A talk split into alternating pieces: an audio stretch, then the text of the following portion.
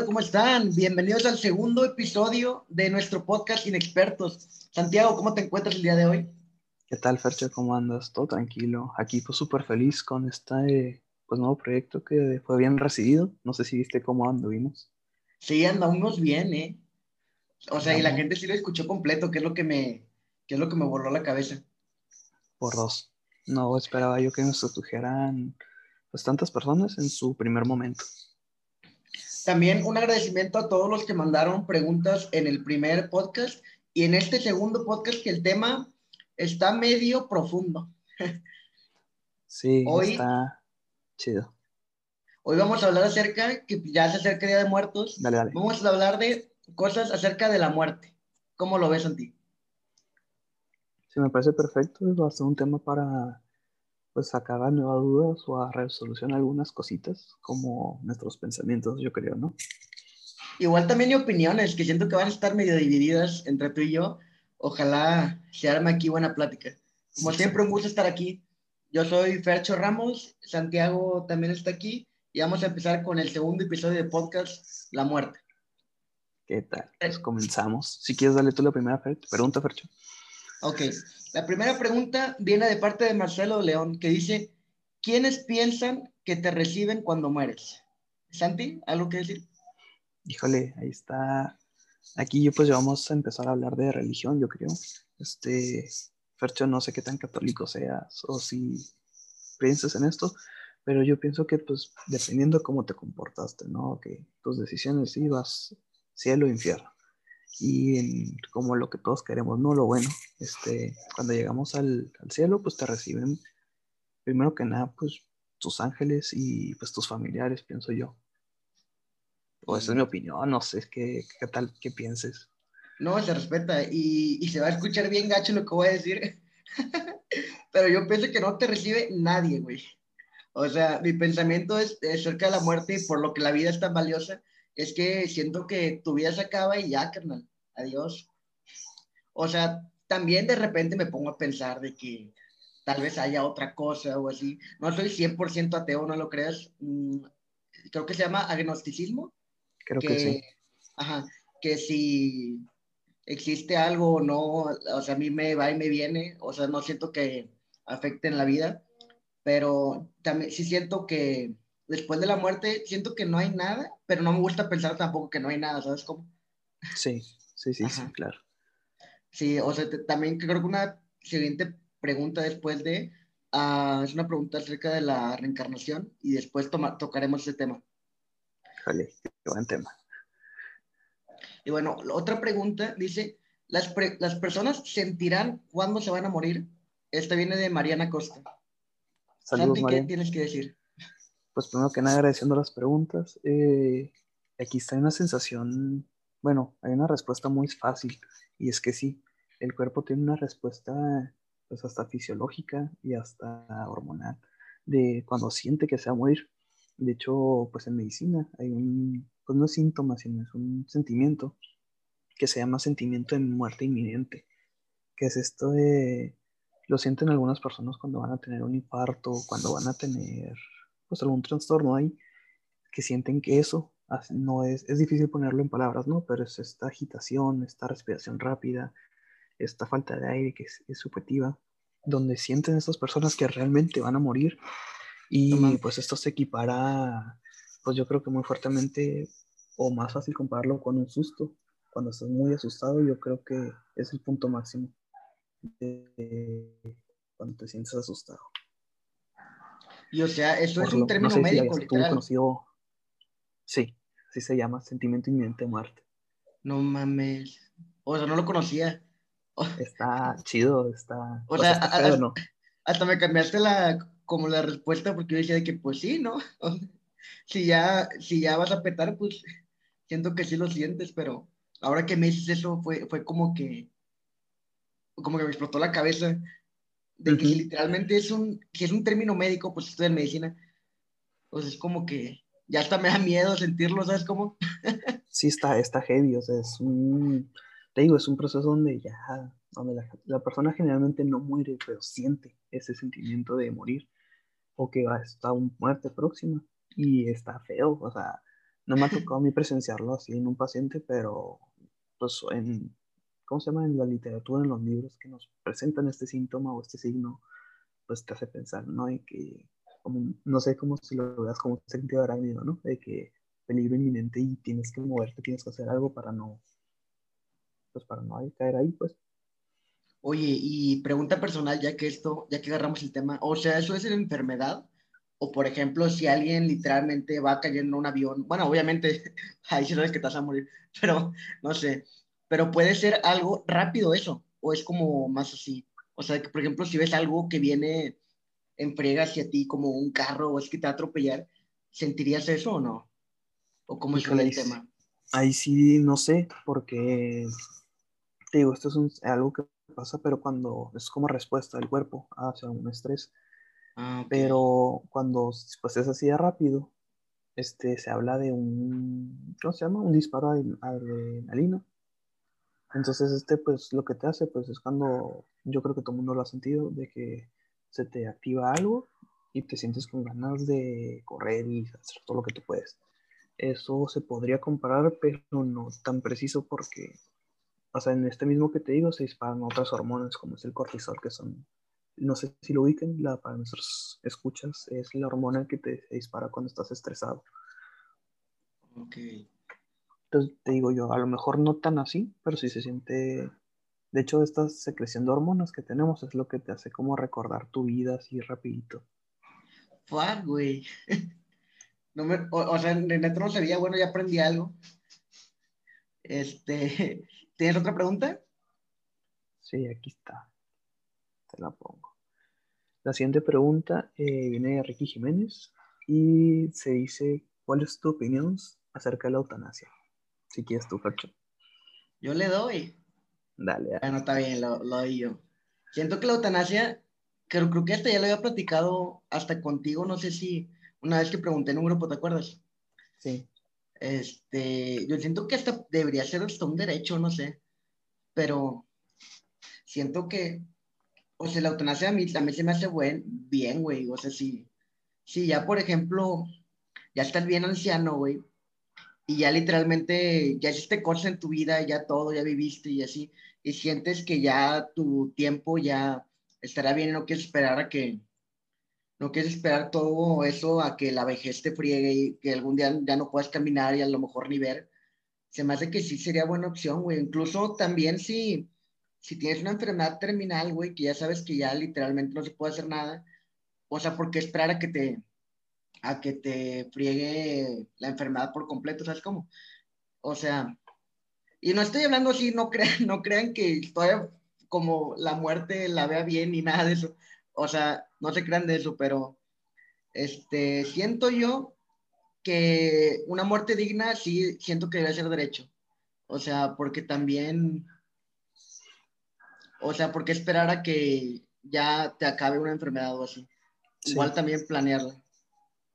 Sí, pues tiene su punto, aquí ya te menciono.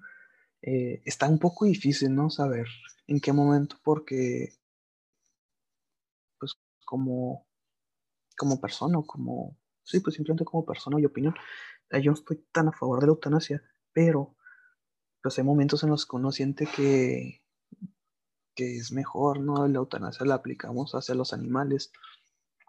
Simplemente cuando ya está muy viejo, ya lo ves sufrir, pues decides terminar con su vida y dentro de lo que cabe es algo humano, es algo que, que dices, tú debiste evitar un sufrimiento, pero también es otro punto donde llega a cruzar la línea, ¿no? En, que, en qué punto me considero yo capaz o, o suficiente autoridad, ¿no? Para decidir cuando se termina una vida porque aquí está, aquí lo que es difícil es trazar esa línea de entre qué personas tienen el derecho y qué otras personas pues tienen que aguantar todavía, porque pues hay mucha gente que puede caer por así en la depresión y que dice que, que la eutanasia es mejor, pero hay otra, pues otro pensamiento en el que espérate, eh, no por un mal momento vas a tomar esa decisión, ¿Sí me explico? Hay enfermedades que son totalmente tratables y aunque son dolorosas, pues son, puedes seguir con ellas. Entonces aquí es el punto yo creo que más difícil, ¿no? Decidir quién sí y quién no. Dentro de todo, porque las leyes es lo, lo canijo, siempre es saber dónde trazar esa línea. Sí, o sea, la, ética siempre está ahí por delante, como siempre. Pero sí, o sea, también siento que no puedes tomar una decisión así porque sí, es lo que digo, o lo, lo que también pienso, que si tal vez tuvieras la opción y así, tendrás que hacer exámenes psicológicos así para, o sea, demostrar que es algo consciente y que no es porque estés bajo una depresión o que sea algo que... Sí, porque, o sea, la depresión y todo eso y la ansiedad y así son enfermedades culeras. Claro. Y ahora imagínate si le da, si le da una enfermedad así gacha a alguien que ya de por sí tiene depresión, pues ahí obviamente lo único que va a querer es que se acabe. Pero pues si, como tú dices, que no, si es tratable y puede ser con tu vida y así, pues estaría, tampoco lo veo que se tenga que acudir así a, practicar la eutanasia. Y también para aclarar, gente, gente, yo no estoy hablando de suicidio, esa eutanasia es diferente. El suicidio obviamente está gacho y no lo hagan. sí, oye, antes de cambiar de tema, estaba viendo hace poquito de como cuánto cuesta o cómo es este proceso en países donde pues sí es legal. Es un proceso muy caro y hasta eso no creas, eh, yo, pues uno pensaría, ¿no? Que es para darse el dolor, pero das último, un último, ¿cómo se llama? último pago, porque literalmente en dólares son algo, algo parecido a 20 mil dólares. En los países, obviamente, son países donde esa cantidad no representa como el golpe de efectivo tan grande como es aquí. Sí, en toda Latinoamérica. así es. Pero está interesante porque checas que hasta incluso para este tratamiento, pues es como un procedimiento, o sea, se te cobra la hospitalización, se te cobra el medicamento y, a la, y al personal que esté involucrado, a las enfermeras y a los doctores y obviamente pues todos los gastos de, de morri y traslado que tienes. O sea, está curioso que tú pensarías, ¿no? Que ahí acaba, pero no, todavía, pues todavía te puedes ir con deuda, pues. Un último madrazo antes de, antes de irte. De hecho, hay, hay una película no me acuerdo, creo que se llama Yo antes de ti en español, no sé cómo se llama en inglés, que es como una película de amor y así, que está de que un vato así de que bien rico y así que no, que no puede mover. ¿Cómo se le dice eso? Cuando no te quedas paralítico. No, porque todo el cuerpo. Parapléjico. Ándale. Igual y ahí si la quieren ver, aviéntensela. Está chida si les gusta historias de amor y así. Está pues bien romántica la película para Está pues como si te quieres, si te el libro está más poderoso que la película, pero muy buen reparto. También hablan de, no me acuerdo cómo se llama este, el, actor hombre, pero la mujer es Emilia Clarke, está Daenerys Targaryen. Y también se sabe meter mucho en el papel, está muy padre esa película, se la recomendamos. Bueno, otra pregunta que esta, esta me gustó. Viene de Daniel Roscón y dice, ¿subirías tu mente o conciencia algún tipo de nube o computadora después de morir? ¿Cómo ves esa? Está bien complicada, ¿no? Porque es una manera de, por decirlo así, pues no sé, mía. O sea, lo que principalmente vamos a pensar es como ciencia ficción, ¿no? En el que tu conciencia o tu vida queda pues grabada. Entonces ya una vez que esto se puede, pues prácticamente tu vuelo es inmortal, pero Aquí está la diferencia, es que es, es conocimiento o son datos, no es, no es, no es tu conciencia, por decirlo así, es nomás una historia que vas a poder repetir. Entonces aquí es donde, si se puede a costa de nada, o sea, por decirlo así, que durante, no sé, de determinado tiempo tienes que conectarte o empezar a grabar, pues sí, estaría chido. Pero también a qué punto, porque por decirlo así, ya no serías tú, sería nada más por decir como esta grabación que se va a quedar en algún momento y sí puedes escuchar tu voz y es como piensas, pero no, no eres tú, ¿sabes? Es una grabación. Siento, o sea, siento que estaría chido, pero obviamente, o sea, dejando de cosas, o sea, si me muero mañana o así, no creo que haya algo interesante en mi conciencia para, para subir. pero, por ejemplo, o sea, imagínate que se pudiera hacer eso con, no sé, con lo que hacía Nikola Tesla o así. O sea, poder recrear todo lo que sus procesos y cuando escribía cosas y cosas que nunca salieron o que no están en datos. O sea, poder apilar todo ese conocimiento para el futuro, güey. Ah, es que ahí se cambia la cosa. igual, literalmente, no sé, no sé si Elon Musk haga todo lo que hace, o sea, así, pero si se muere Elon Musk, imagínate poder tener de que todo lo que hizo y así para mejorar todavía más la sociedad del futuro, güey. Siento que sería muy chido eso. O igual también, ya llevándolo un poquito a mi carrera, había una señorona que se llama Zaha Hadid, que era, un, que era una genio, güey. Estudió matemáticas, arquitectura, era la primera mujer en ganar un Pritzker y murió, creo que en 2013, este, de cáncer, no me acuerdo de cuál tipo de cáncer, pero, o sea, teniendo conocimiento de ella, o sea, ahorita se pueden hacer cosas súper pasadas de lanza, igual, pero también, por ejemplo, como son recuerdos y así, porque no solamente era la matemática que ella manejaba y así, sino que la mente que ella tenía y la, la creatividad que siempre la explotaba así al máximo, porque ella, ella hace edificios como con curvas bien marcadas y en triangulares y tanta cosa. Está con madre. Ajá. Sí, está, yo creo que ahí sí ya valdría la pena, ¿no? Personas tan, ¿cómo decirlo? Tan llamativas o tan extrovertidas y que han cambiado tanto el mundo, ¿no? Como estas. Tenerlos un, pues, no sé si un poco más o un poco mucho de más, porque pues, ya esto quedaría para la posteridad. Pero sí, sí pero, obviamente sería con, con, permiso, ¿sabes? Como, no es como que vas a agarrar tu cerebro y de que, hey. No, pero por decirlo así, personas tan importantes con enfermedades, por decir la mente de Stephen Hawking, que pues ya, eh, ya la persona falleció. Tenerlo todavía, pero pues no sé, o sea, es que aquí es como que mm, no sé si veo nomás solo parte negativa o la parte positiva, porque es, pues en sí es una grabación, en sí no sabemos si va a poder razonar. Pero, pero está estaría interesante saber que sí. Creo, o sea, si lo vemos de la parte de la conciencia, yo no, o sea, a mí no me gustaría en lo personal. Si vemos de parte de los recuerdos, eso sí se me haría muy chido, la neta. Ey, está, está, está está como para desarrollarlo un poco más a profundidad, a ver si sale algún otro tipo de pregunta. Sí. A ver, la siguiente es también de Anis Roscón, que se aventó muy, dos muy buenas preguntas, que era la que contestamos ahorita. Y otra que dice, ¿qué piensas de que tu cuerpo lo congelen para que te río en el futuro si es que se puede? Como Futurama. Literal. Cualquier película, ¿no? De ciencia ficción. Sí, de ciencia ficción.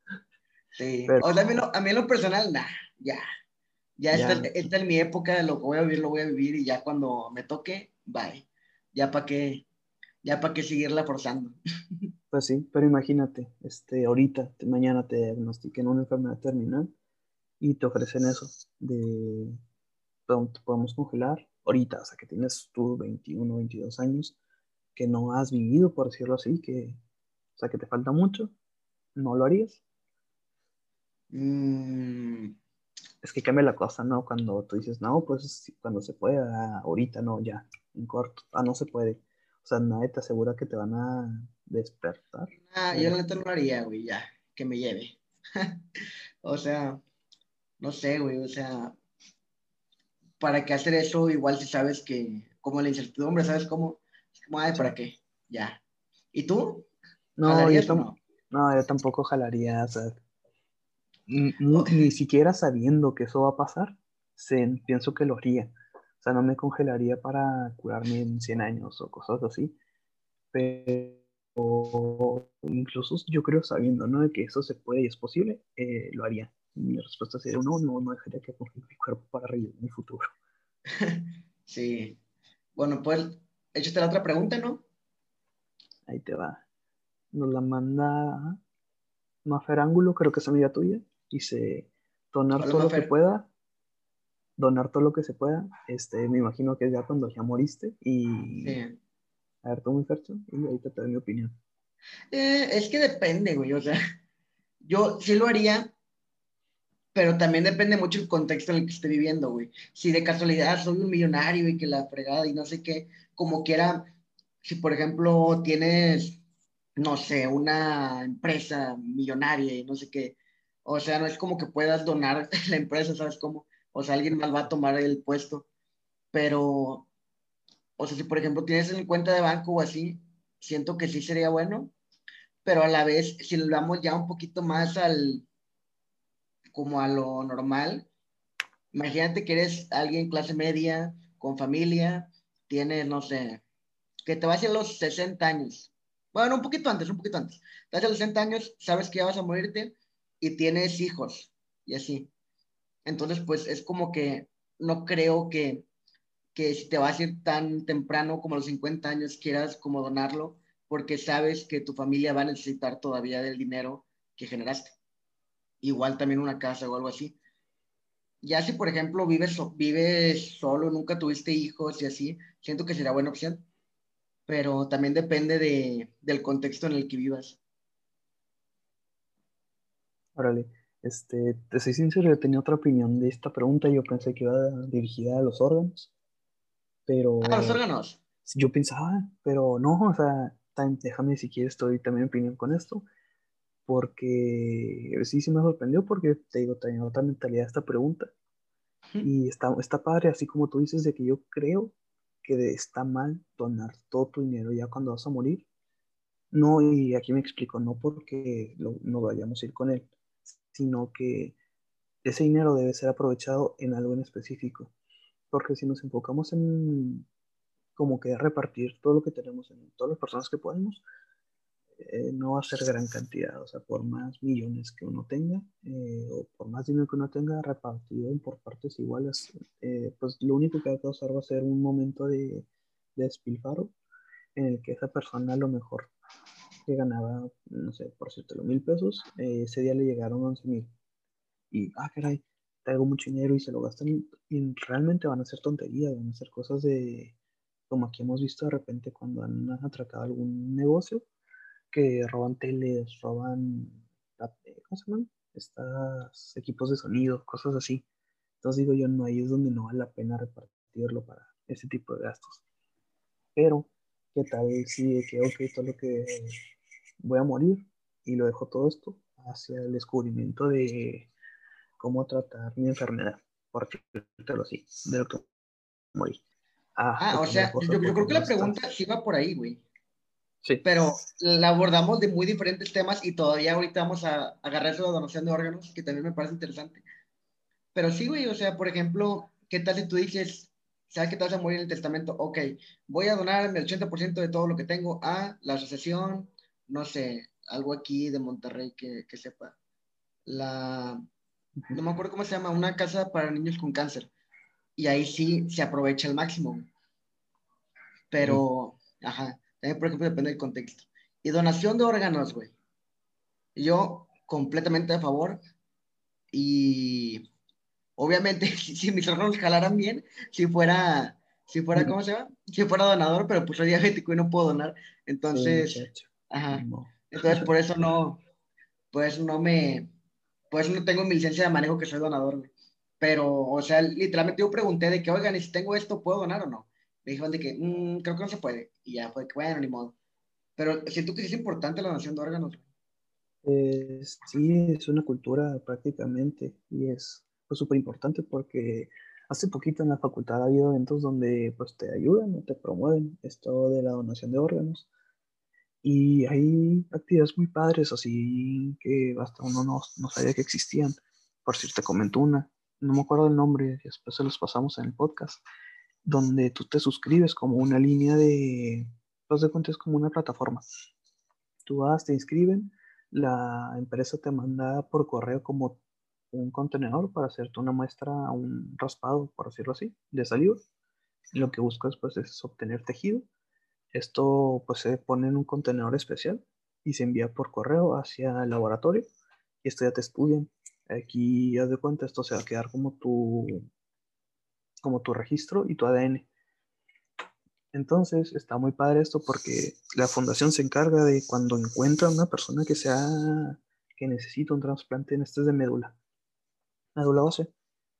Y por decir, tú hiciste tu registro hace 10 años y dan positivo, o, sea, que concuerdan, te hablan, o sea, incluso tú te puedes poner ahorita y en 30 años te puede tocar. Y está muy padre esto, ¿no? Porque si nos agarramos hablando de esto, me, yo creo que nos llevamos toda la hora, pero está bien súper padre este proceso de que puedes ser un donador en vivo, no necesariamente pues espera a que mueras.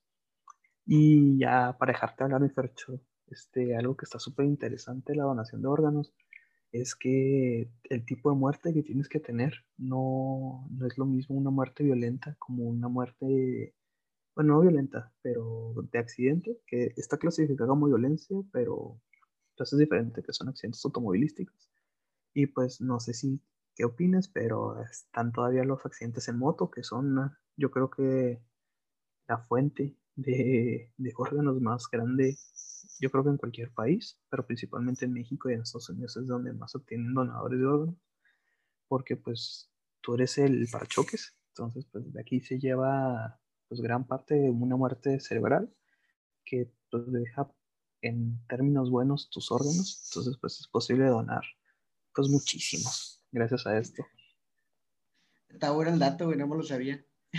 Está en hijo. Sí, y también siento que, no sé, güey, hablando otra vez de lo de donar órganos cuando te mueres, siento que debería ser, no me acuerdo si en España, creo que es en España, que todos son donadores de órganos hasta que, hasta que tú digas que no, no quiero donar órganos cuando me muera. Siento que estaría mucho mejor eso. Pero la gente tiene como que este pensamiento, mito, que si ya, si ya, ¿cómo se llama? Si tienes una enfermedad así gacha y ya piensan que te vas a morir en lugar de tratar de aliviarte, este, que según esto es como la leyenda de que los doctores te dejan morir porque tus órganos pueden servir para algo más, güey. Pero según yo, se me hace medio pendejo, ¿no? Perdón por todas las palabras que voy a decir. O sea, tú que eres doctor, yo no estoy seguro qué pasa cuando ya puedes empezar a tratar pacientes, pero ¿no te hacen como hacer un juramento o algo así? Sí. Eh, este, bueno, pues así como lo que tú mencionas, esto es un pensamiento, yo creo, como tú dices, medio tonto, medio idiota, en el que se cree que una vida vale, pues se puede elegir entre salvar o no una vida simplemente por la, como tomamos como ganado, ¿no? Así, a lo que es de que me falta un corazón, me falta un hígado y este chavo pues se ve joven y nos puede hacer. Eso yo creo que es más pensamiento de película de terror, en que eso pueda pasar, que realmente lo que es.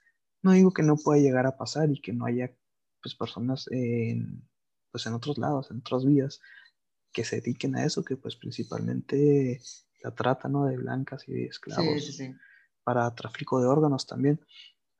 Pero es interesante cómo mucha gente no quiere o se menciona como no donador precisamente por esto. Y respondiendo a lo que me preguntaste, sí, hay una parte del juramento hipocrático que se llama es bien conocido y a ver si no causa revuelo que lo diga, se llama primo no non chere, que significa no a primero no hacer daño. Es parte del juramento donde pues se busca pues, mantener una vida eh, y aquí se llevan a cabo pues situaciones en las que se piensa que sí, pudiésemos dejar morir a alguien por un bien mayor, pero no, sabemos ver a cada paciente o cada persona como un individuo y un total. Entonces aquí yo creo que con esto termino. Ok, la siguiente pregunta viene de Astrid Palicio. Dice que si creemos en la reencarnación. ¿Tú sentí? Mm, no creo en la reencarnación como tal. O sea, puedo yo pensar que sí, sí podrías, pero mm, va en contra de lo que yo pienso porque para mí cada persona tiene un alma y esta alma está predestinada a ocupar un cuerpo y yo solo uno en total.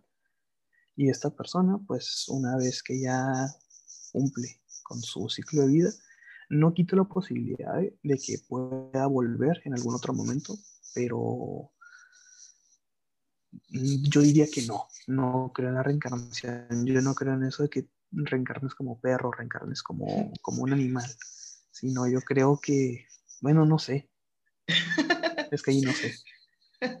Me gustaría pensar que sí podríamos volver, pero pero, a la vez como, o sea, también tienes como que esta religión católica que te dice ya, desde que eras chiquito, te dice que, que, es el cielo o el infierno y así, güey. Entonces, como que te quedas pensando de que, hmm". o sea, la idea de la reencarnación a mí me gusta mucho, de hecho. O sea, no sé por qué, pero es hasta poético, de que imaginar que se acaba tu vida, pero no se acaba y olvidas todo y te caes en otro cuerpo. O sea, yo la verdad no soy religioso y así, pero siento que estaría más chida la reencarnación, la neta.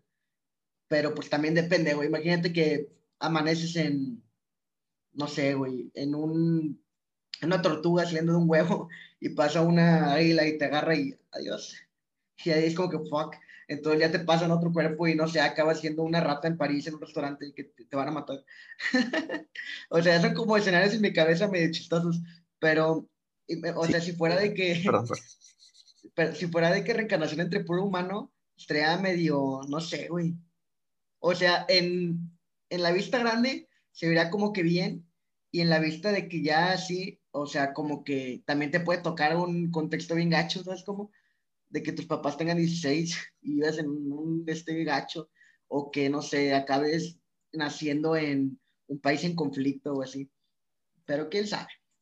Sí, o sea, me gustaría creer, me gustaría creer y a la vez como que, eh, prefiero seguir creyendo que la vida se acaba cuando mueres. Es que está canijo también ahí lo que tú mencionas, porque quieras o no, nos tocó vivir en, un, en una vida, en un cuerpo, donde todo relativamente está funcionando, donde ni estamos enfermos de algo malo, ni estamos en una situación, pese a lo que hemos pasado, ¿no? De situaciones de violencia aquí como tan fuertes como una persona que se encuentre, los niños, ¿no? Que nacen en países donde hay conflictos bélicos, eh, países más pobres, porque pese a que México no se puede considerar un país rico, tampoco está en en su peor momento, por decirlo así. Existen países donde esto sí es real, donde las personas sí mueren de hambre y aquí en México, al menos la gran mayoría, es muy difícil que esto llegue a suceder. Sí, Entonces, también hay casos, la neta, pero ya son casos muy extremos, güey. Sí, sí, cañón. Pero no niego que me gustaría la idea de que se pueda, pero bajo mi pensamiento no, pues que a mí no me gusta ver la religión como una regla, sino como una elección en el que, por eso se llama fe, no sé si, déjame aquí nomás hago mi pausa católica, eh, la fe se llama fe precisamente no porque lo puedas comprobar, sino porque es literal algo que eliges creer, algo en lo que no hay alguna respuesta segura, sino pues sería un hecho más que una creencia. Entonces, pues sí, pero afirmándote, me gusta pensar que sí existe la reencarnación. Bueno, cerramos la pregunta esa para pasar a la que sigue. ¿La lees tú? Cerramos, no te. La leo yo. La siguiente eh, nos la manda Marifer Angulo. Eh, dice, estaremos presentes en el velorio. Yo quiero pensar que eh, si tú estás como consciente en un plano como astral, ¿no? Cuando ves el velorio y quienes llegan. Dale mi. Esta, esta es otra que también habíamos tocado, pero ¿qué tal si, si fuera que te mueres y te quedas como, como fantasmita, güey, como en la Mangos?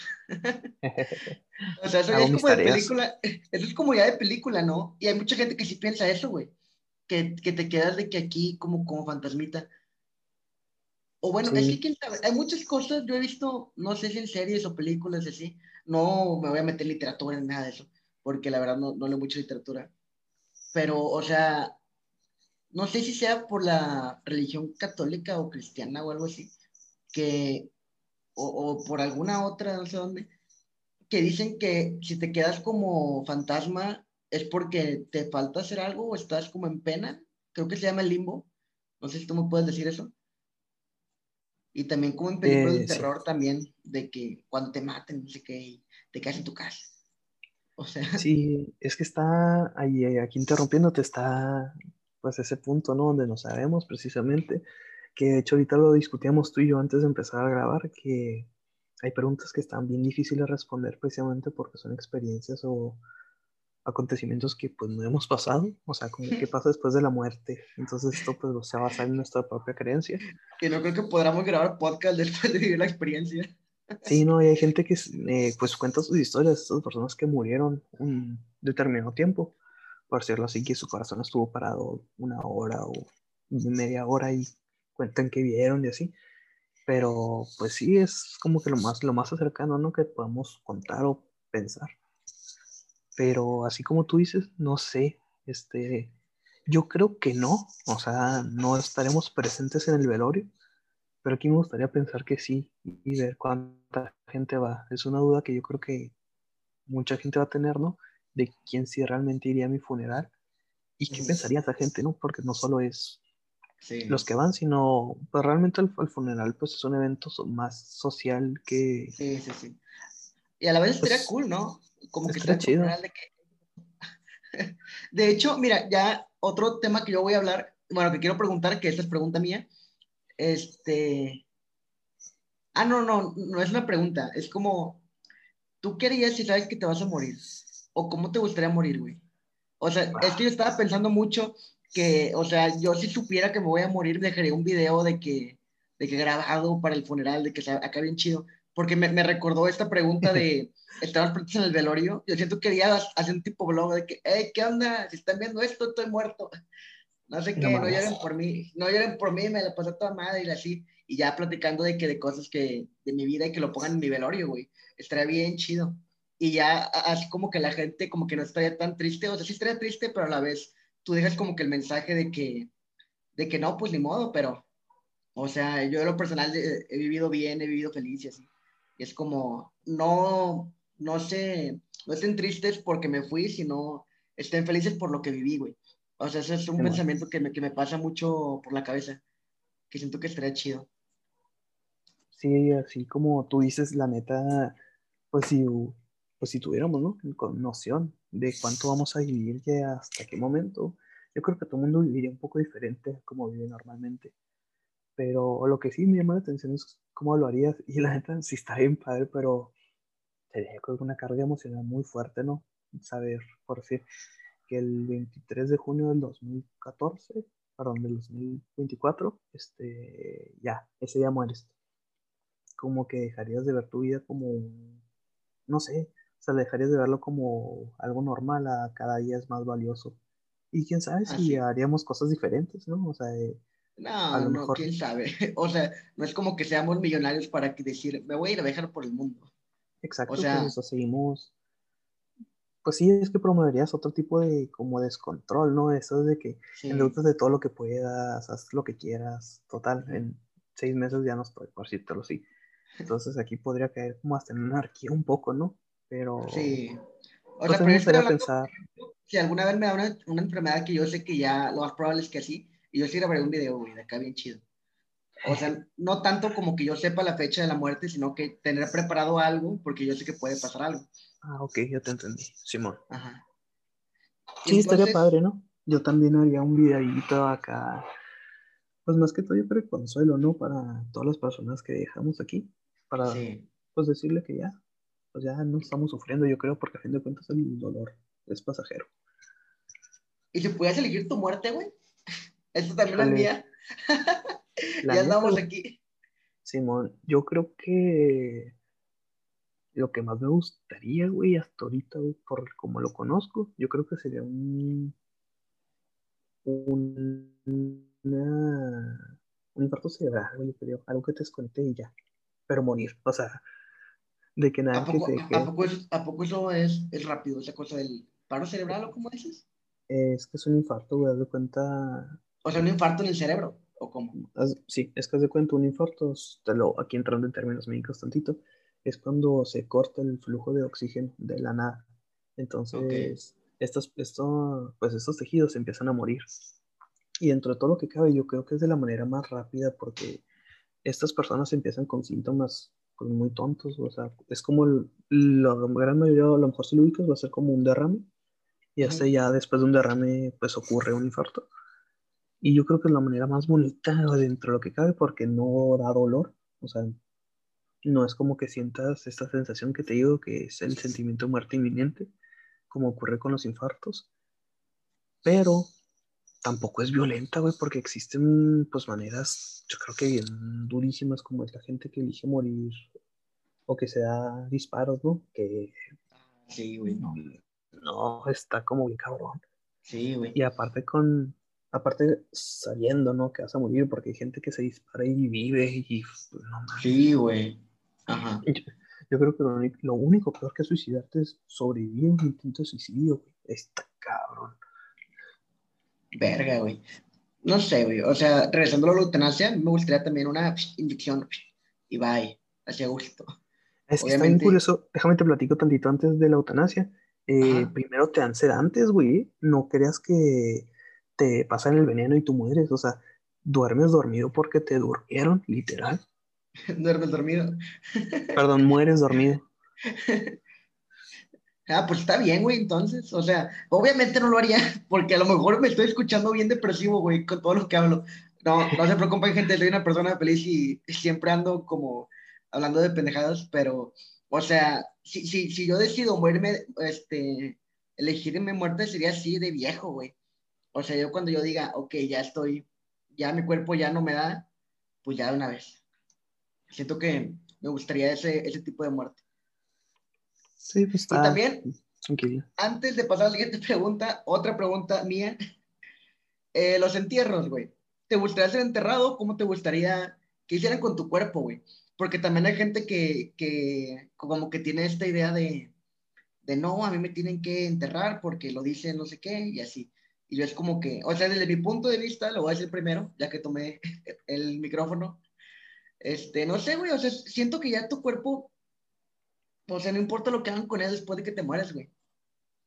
O sea, obviamente, también desde mi punto de vista de mi ego enorme, o sea, yo diseñaría de que mi lápida para que esté a toda madre y así, pero no me importaría que, que mi cuerpo no esté, ¿sabes cómo? Sí. Hasta incluso hacer algo bien chido ahí con el cuerpo, nomás por el, nomás por el mami. De que acá bien poético, láncenme en el barranco de Islandia, no sé. O sea, porque, porque la neta no, o sea, no me afectaría, o sea, pensar lo que va a pasar con mi cuerpo después de que muera. No sé cómo lo ves tú. Está, yo también opino que, pues a mí no me importaría la manera en la que decidieran, pues acabaría con mi cuerpo ya muerto. Este, hay gente que le gusta estar como enterrada. Ah, y hay dos partes a mí donde me gusta. Las, ¿Has ido, has visto los panteones en Estados Unidos donde son como bosques? Ah, sí. De hecho, hay un de Shark Tank, ¿no? Que hay, un panteón, creo que en Puebla, que hace eso. Que como que te entierra, pero como que sin lápida, o no sé si te crema y te junta con algo más para que te juntes con la tierra. Sí, pero haz de cuenta sí más o menos, pero no, ahí es como que te hacen como una planta, o sea, propiamente te siembran eh, en un contenedor o algo así, pero haz de cuenta es como si te enterraran, pero más bien me refiero a Estados Unidos que no son como eh, cúmulos de lápidas, sino que simplemente es una parte pequeña y está como un parquecito que es algo más tranquilo. Se me hace algo bien, o sea, algún lugar, pero como que toda esa gente no va o sea, no lo toman como un parque. Ah, Entonces, a mí también, a mí lo que me gusta es como la idea de ocupar el menos espacio posible, ¿no? Porque que, que a Sí, obviamente. Porque es muy caro ese, ese rollo. Y aparte muchas veces, pues conforme va pasando pues, la vida y el tiempo, pues se van olvidando y hay, hay montonales de lugares donde en el panteón donde ya no sabes quién está. Y que por cierto, para quedar cerquita de tus familiares, pues ya, está bien difícil. Yo estaría muy a favor eh, de volver a los criptos familiares. Eso de que aquí está enterrado tu tatarabuelo y no sé qué, y tu, ah, cabrón. O sea, que no, por decirlo así, ¿sabes dónde está enterrado tu tatarabuelo? No, ni idea, güey. Exacto. No sé, dónde está enterrado mi abuelo, güey. Sí, es que te digo que ese es donde está el, el detalle, que nos hemos enfocado tanto en enterrarlos y tantos cambios de ciudades y así que no tenemos un lugar. O sea, donde, pues a lo mejor o sea, a lo mejor sabes dónde están, yo sé dónde están mis abuelos, dónde están mis abuelos, pero, o sea, también no es lo mismo de que, o sea, tampoco digo que yo esté en, tu parque, no, o esté en tu, o esté en tu patio, pero tener un lugar, por decirlo así, un, terrenito para hacerle como un bosque. De hecho, de hecho, fíjate, no lo había pensado así, güey, estaría chido. O sea, a mí me gusta mucho yo estaba pensando, eso. Ajá, yo estaba pensando también de eso que decías de que te plantan, pero pues yo, yo lo pensaba como en un panteón, en un panteón con así, con varios árboles, pero no me había puesto a pensar en eso, güey. O sea, ahora que lo dices, y del enfoque de vista de arquitecto, bueno, de estudiante de arquitectura, no me voy a poner la medalla todavía. Güey, si es cierto, güey, o sea, imagínate, hasta lo pienso y es como, ¿qué haría yo como proyecto para hacer eso? Estaría muy chido, güey. Está, es una buena idea, no sé, o sea, a mí me gusta mucho volver. Y de hecho yo creo que lo pienso hacer, si se puede en algún momento, comprar un terreno en un en algún lugar. Y ahí que eso sea, por si tener tu casita. Y que en una sala sea pues, propiamente para y en urnas, eso ya crema a las personas, pues depositarlas ahí, para que no se pierda esta de en dos, tres generaciones de dónde está, quién es y quién fue, no, quién sabe. Sí, güey, no sé. chido. No lo había pensado así. Pero bueno, entonces cerramos otra vez y pasamos a la siguiente pregunta, que dice, ¿creen que exista el infierno? Este es de Katy Espinosa. Primero tú, te doy la palabra. Sale, sale. Este, yo creo que sí, Fercho. Yo creo, y es esta parte, yo creo que muchas personas, no sé si a todos los católicos, pero en lo personal, te cuesta pensar, ¿no? De que si existe o no. Pero no lo creo que sea como lo pinten, de que, o sea, piensas en la palabra infierno y, pues, no sé si es por la televisión o por tu manera de pensar, de, más bien de general, de la comunidad de pensar, que se piense que el infierno es un lugar caliente donde te quemas y no, o sea, pues podemos verlo como incluso hasta revivir todo lo malo que has hecho, ¿no? O cosas así, no sé cómo llamarlo, o sea, sí creo que existe un infierno, pero no creo que sea como lo pensamos. Sí, y es que esas cosas del infierno, como lo piensa la mayoría de la gente, también se debe a obras literarias así, como el infierno de Dante y cosas así. Incluso yo una vez jugué eh, un videojuego que literalmente se llama El infierno de Dante. Estaba, estaba chido, la neta me gustó. O sea, pero estaba muy exagerado, obviamente. Pero no sé, o sea, siento, tomándolo del punto de vista de que yo estudiamos en prepa y secundaria católica, este, que nos enseñaron todo eso, yo diría que incluso hasta podríamos decir que el infierno es la tierra, güey, porque si cuando te mueres se supone que subes al cielo, entonces, ¿qué sentido tendría que el infierno sea un lado donde vas si no haces cosas buenas, ¿sabes cómo? O sea, siento que si lo tomamos del punto de vista de la religión, que no voy a entrar en temas de Biblia ni de literatura porque no, la verdad soy un inexperto, dirían por ahí. Este, no sé, güey. Siento que me, haría más sentido que, que, el infierno está acá y, por ejemplo, la gente bien y buena como que mejora todo el pedo acá y ya, si lo haces bien, ya como ganas tu lugar en el cielo. Que no creo, la verdad, no soy creyente y así, pero es como lo vería yo. Sí, no, yo concuerdo contigo en eso, de que no debe ser como lo podemos pensar, porque igual, pues también, así como mencionas de que si el infierno es en la tierra, pues ya, o sea, da igual lo que hagas o no. Entonces me gusta pensar que hay un propósito. Y bueno, para cerrar, esta es la última pregunta. ¿La lees tú, por favor? Claro que sí. Esta pregunta nos la manda nuestro amigo Chube Rivero, Jesús Roberto Rivero Soto. Eh, Chube Magic Z28 en su canal en YouTube. el mítico. Y aquí dice, ¿la muerte ha existido siempre o se creó cuando surgió el primer ser vivo? Y se escucha como fancy la pregunta, ¿no? Pero yo creo que está muy fácil de responder. Y es que sí, o sea, la muerte siempre ha existido, simplemente no se había pues, llegado un momento. Y pues es como la frase, ¿no? De que si un bosque cae, un, perdón, un árbol cae en medio del bosque y nadie lo escucha, ¿realmente hizo sonido? Yo creo que sí aunque no lo podamos comprobar, este, pues es un hecho, ¿no? Que las cosas hacen ruido sin, sin que alguien lo esté comprobando, o que pues las cosas pasen, ¿no? Sin que alguien lo esté comprobando. Mm, no sé, es como la pregunta del huevo y la gallina.